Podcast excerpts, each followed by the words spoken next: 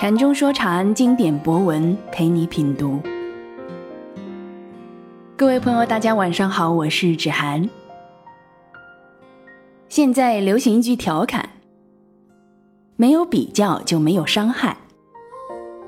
从上一期开始，禅师的《论语详解》文章在前面都先列举一些所谓大家的解释，然后再逐一论述，得出结论。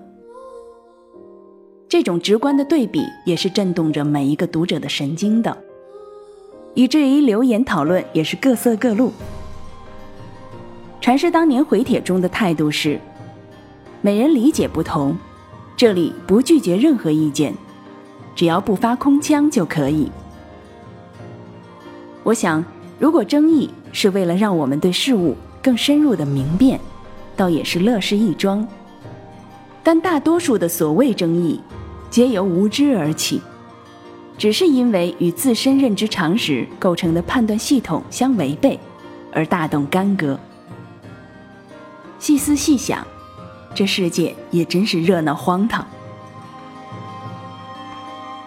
由此，我想到了二零零五年八月二十九日那天，禅师当时还是以喜欢数学的女孩为名期间，在天涯论坛的一篇文章，题目是。整天骂儒学的有几个真正懂得儒学？好好回去读书，不要丢人现眼了。内容是这样的：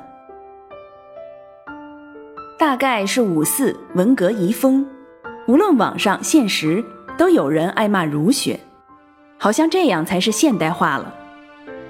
但骂儒学的又有几个真正懂得儒学的？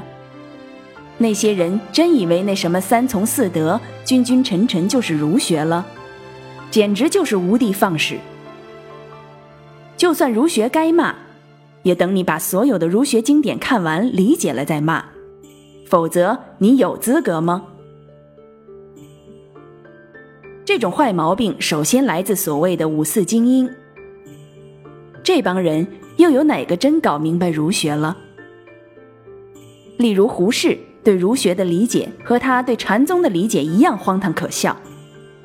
至于其他如鲁迅之类的，都没能好到哪里去。后来的情况大家都知道了，儒学成了封建反动的典型，那就更没有研究的人了。中国人不懂得爱惜自己的文化，已经是出了名的。不知有多少经典，最后是从日本。朝鲜等地找回来的，而且中国人以古重古是车轮地转，就像左派和右派一样，但对学问都是囫囵吞枣，争来争去，根本都不在点子上。现在看看文革那些批孔文章，简直就可笑到极点。儒学是中华文明的根基之一，没有儒学就没有中华文明。儒学当然有问题，而儒学的问题不是一般人瞎掰两句就可以讲明白的。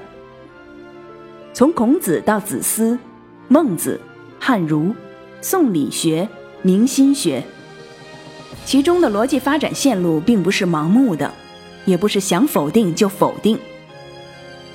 要骂儒学可以，但请问，你知道儒学吗？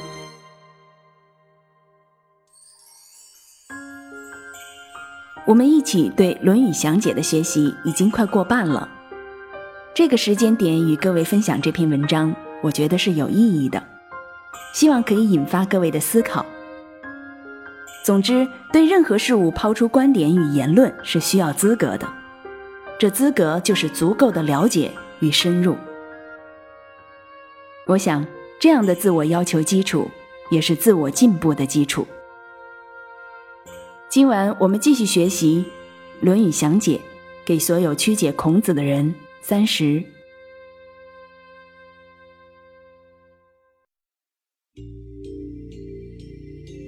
子曰：“不患人之不己知，患其不能也。”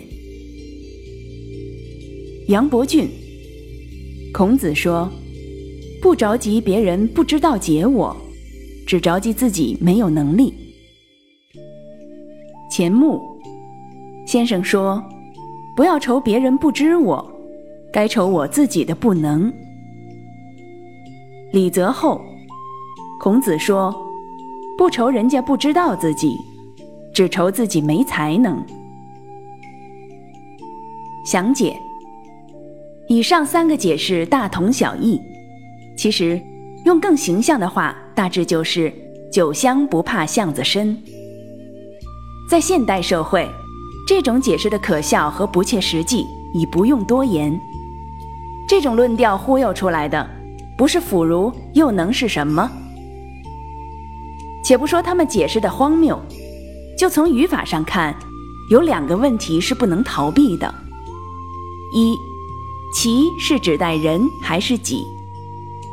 二，能是名词还是动词？对于第一个问题，三位都认为其指代了己，但其当代词，一般都指代第三人称领属关系。指代了己，把其翻译成自己，不说完全不可以。但为什么其不是指代语法功能和位置更恰当的人？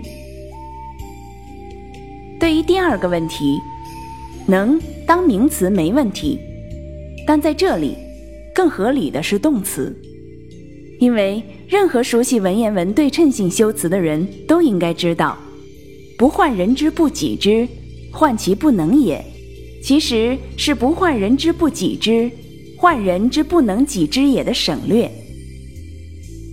相应的，能在这里更应该是动词。因此，本章的解释更应该是：不患人不明了自己，换人不能明了自己。这里的人包括自己和别人。先说人指自己的情况，自己不明了自己，这是人的常态。而且只要还是人，这种状态就无法彻底改变。而这没什么可怕，可怕的是人不能不断明了自己，一世糊涂，而且以糊涂为荣，妄自尊大或妄自菲薄，失去了明了自己的愿望和可能，这就是人生最大的不幸。人首要的是不断明了自己。所谓内圣，所谓修身，也是要不断的明了自己。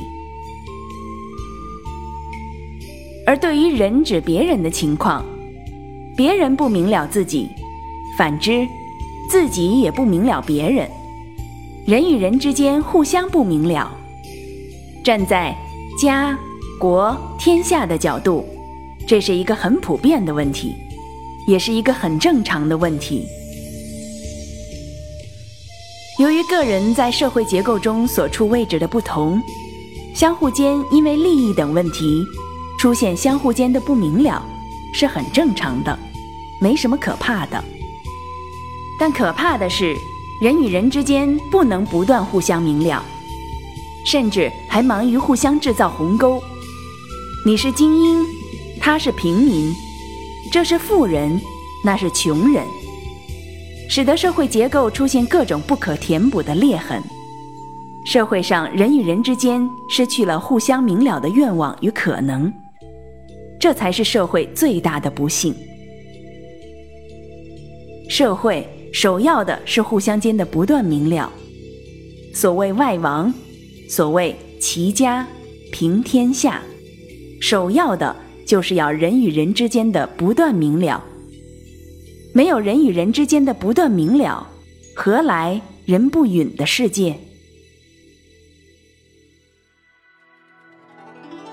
那么，本章说涉及的不患与患，和上一章的又有什么关系？其实，上一章所说的是一个根本性的问题。站在终极的角度，一切存在都有其患。而患以不患的无位次而位次，但所谓的终极也是相对而言的，在具体的存在系统中，也相应有其患与不患。在这系统似乎无位次的不患，在另一系统内就成了患，反之，在某一系统的换，在另一系统内就成了不换。每一个现实系统的存在，都有其换与不换。而本章所探讨的，正是人类社会这个系统内换与不换的问题。在人类社会的角度，对于个体来说，自己不明了自己，就是不换。站在绝对的意义上说，自己永远也不可能彻底明了自己。所谓的明了，只是相对于永远不明了的明了。不明了是无位次的，而明了因不明了而位次。说某某人有自知之明。某某人没有自知之明，这都是因不明了的无位次而有了自知之明与没有自知之明的位次。依次下去，自知之明还可以分出三六九等来。因此，该换的不是自己不明了自己的无位次，而恰好是以这无位次为借口，认为反正不能彻底明了自己，因此妄自尊大或妄自菲薄。失去了不断明了自己的愿望和可能，却不知道，正因为不明了的无位次，所以才有了自己不断明了自己的位次，所以才有了明了的可能。不明白这一点，是不可能明白何为内圣的。同样，在人类社会的角度，对于人与人来说。人不明了，人就是不换。站在绝对的意义上说，人永远也不可能明了人。所谓的明了，只是相对于永远不明了的明了。不明了是无位次的，而明了因不明了而位次。因此，该换的不是人不明了人的无位次，而恰好是以这无位次为借口。认为人不能彻底明了人，因此肆意互相制造鸿沟，使得社会结构出现各种不可填补的裂痕，人人都失去了明了人的愿望和可能，却不知道，正因为不明了的无位次，所以才有了人明了人的位次，所以才有了不断明了的可能。不明白这一点，是不可能明白何谓外王的。何谓能？用现代术语来说，就是要主客条件具备。从不能到能，就是要不断创造，使得主客条件具备。